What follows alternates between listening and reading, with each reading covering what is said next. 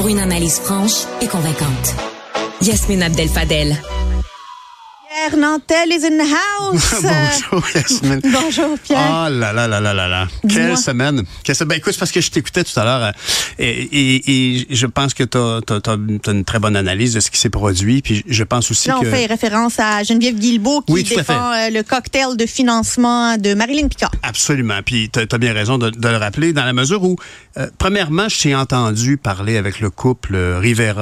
Oui, hier. Et je, je salue ta, ta, ta dignité d'avoir dit aux gens, écoutez, là, d'abord, je dois vous dire, je vais vous recevoir la semaine prochaine pour qu'on puisse parler de ce qui vous amenait en commission parlementaire. Parce que c'est, c'est extrêmement émouvant de penser qu'ils ont choisi de canaliser leur peine vers une action politique pour changer une loi.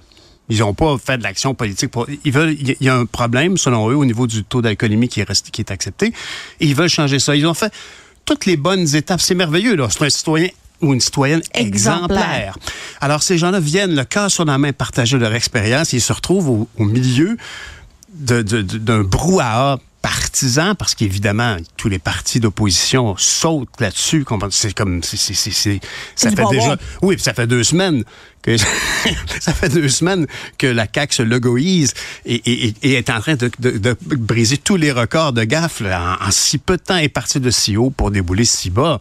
Mais, mais, mais je trouve ça d'abord fantastique que tu aies dit ça parce qu'effectivement, les, les, les Rivera Bérard, plus tard, on, on, on fait cette démarche-là et malheureusement pour eux, une série une série de, précautions n'ont pas été prises et ça a mené à, tant qu'à moi, un cauchemar. Je t'ai entendu dire tout à l'heure à Marianne Lapierre, quand tu étais en ondes LCN, la dimension comme inacceptable. Geneviève Guilbeault est ministre, elle est députée, mais est aussi ministre, vient parler des modifications à, à une loi du ministère des Transports et elle reçoit ça en pleine face, des gens qui disent, écoutez, madame, on est venu vous rencontrer, on a payé deux fois 100 pièces pour avoir deux fois deux minutes. C'est épouvantable. Écoute, c'est puis c'est une gaffe. Il faut, faut pas faire une tempête dans un verre d'eau. D'accord. Ceci dit, c'est une gaffe incommensurable. Honnêtement, pour moi, je pense que la, la dame, euh, l'assistante de la ministre euh, de la, de la députée Picard, du côté de Soulanges, euh, c'est une gaffe qui. qui- qui- Mais parlons-en, ça. Oui. Pierre, tu as été député Oui. Mhm. longtemps. Tu as eu du personnel politique. Mhm. Est-ce que l'erreur est acceptable chez le personnel politique ou est-ce qu'il doit toujours être le premier à tomber pour calmer une tempête médiatique? Ben, je, je crois que euh, tu l'as bien dit, c'est les élus qui sont élus. Ouais. c'est les élus qui sont qui doivent euh, prendre la responsabilité pour leurs équipes.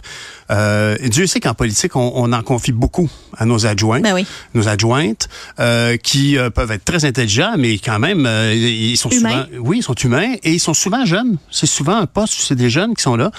Et euh, j'ai, moi, j'ai dû assumer une ou deux erreurs.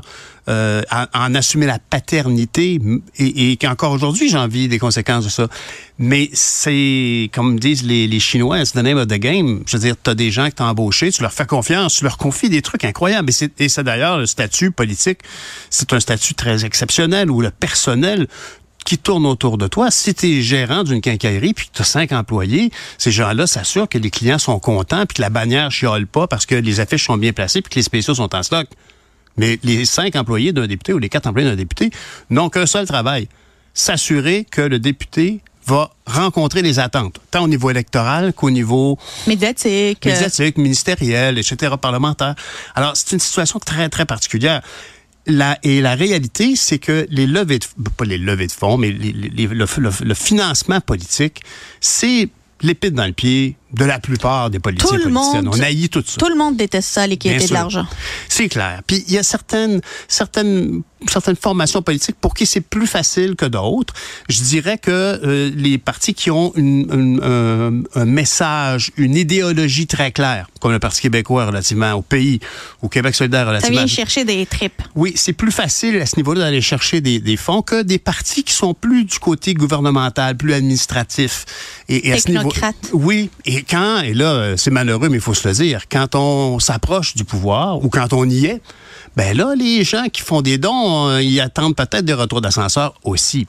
Alors, c'est, mais c'est une situation d'une grande, c'est vraiment très très triste. Et, mais euh, j'ai entendu d'autres médias offrir à Mme Bittard et à Monsieur, à Mme Rivera et Monsieur Bittard de revenir. Et c'est tant mieux. Puis je trouve ça beau. Je trouve ça beau parce que ces gens-là ont rien demandé de se retrouver dans une tempête pareille. Mais je vais dire mon regret de l'entrevue d'hier parce que j'en ai un. Ah, je t'écoute.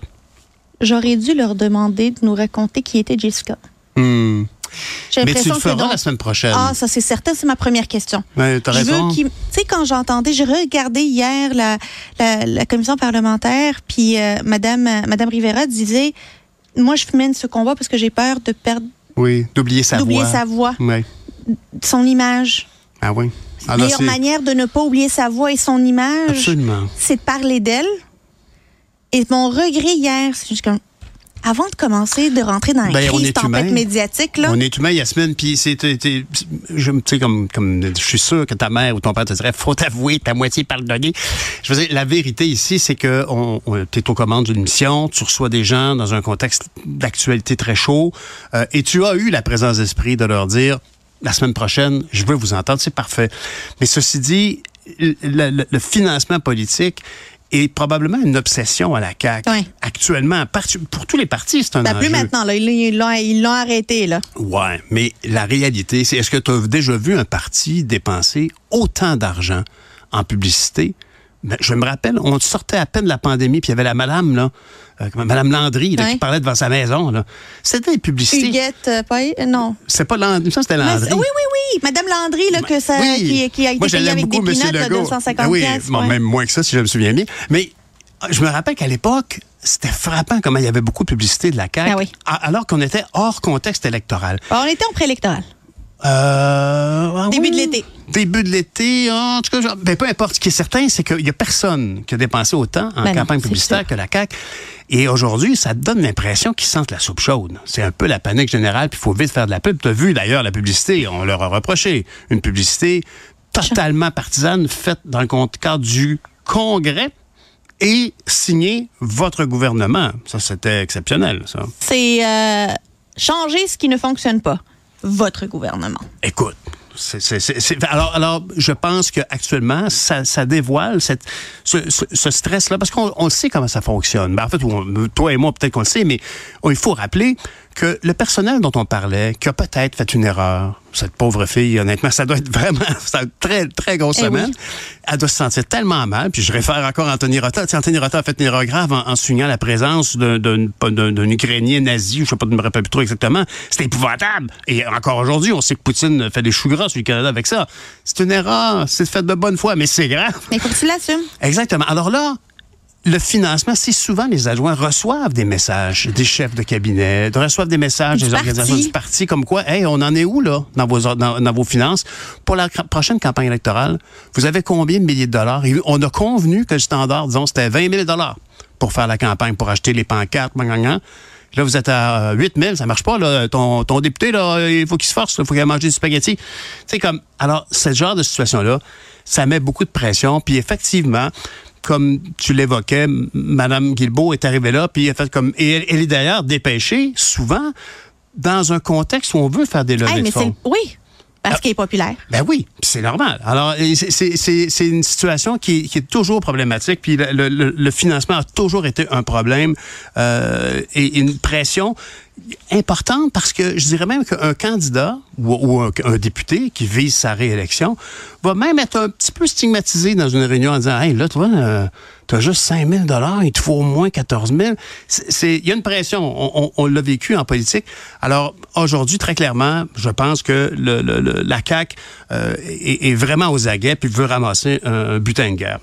Mais cette semaine, je voulais te parler de différents petits, mix grill. J'ai vu quelques petits trucs cette semaine que j'ai trouvé un peu étranges.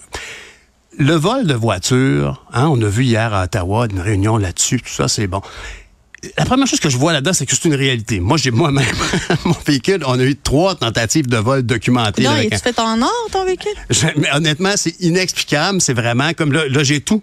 J'ai le, le- le- la barre club sur le volant, j'ai le système que l'assureur m'a demandé de prendre, le système tag de repérage, ce qui fait que le, le monsieur dit, je sais que mon auto est dans un container au port de Ah, Montréal. de burinage, là? Ah non, non, ça c'est comme une espèce d'émetteur. OK, un émetteur.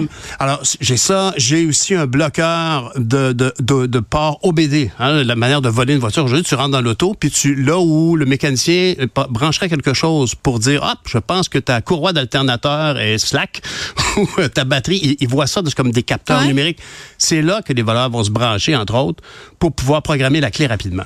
Alors, je comprends très bien que c'est un vrai fléau, la- le vol de voiture.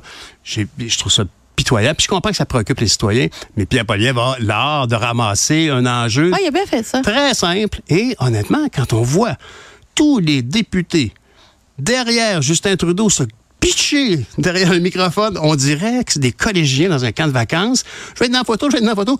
Ça te démontre à quel point Pierre Poliev va frapper un nerf avec cet enjeu-là. Il a le don de frapper un air sur les Absolument. enjeux qui comptent. Euh, Pierre Nantel, euh, on va finir cette analyse la semaine prochaine. Oui. C'est toujours le fun de te parler. Ben là, ça me fait toujours plaisir. À la semaine prochaine. Salut.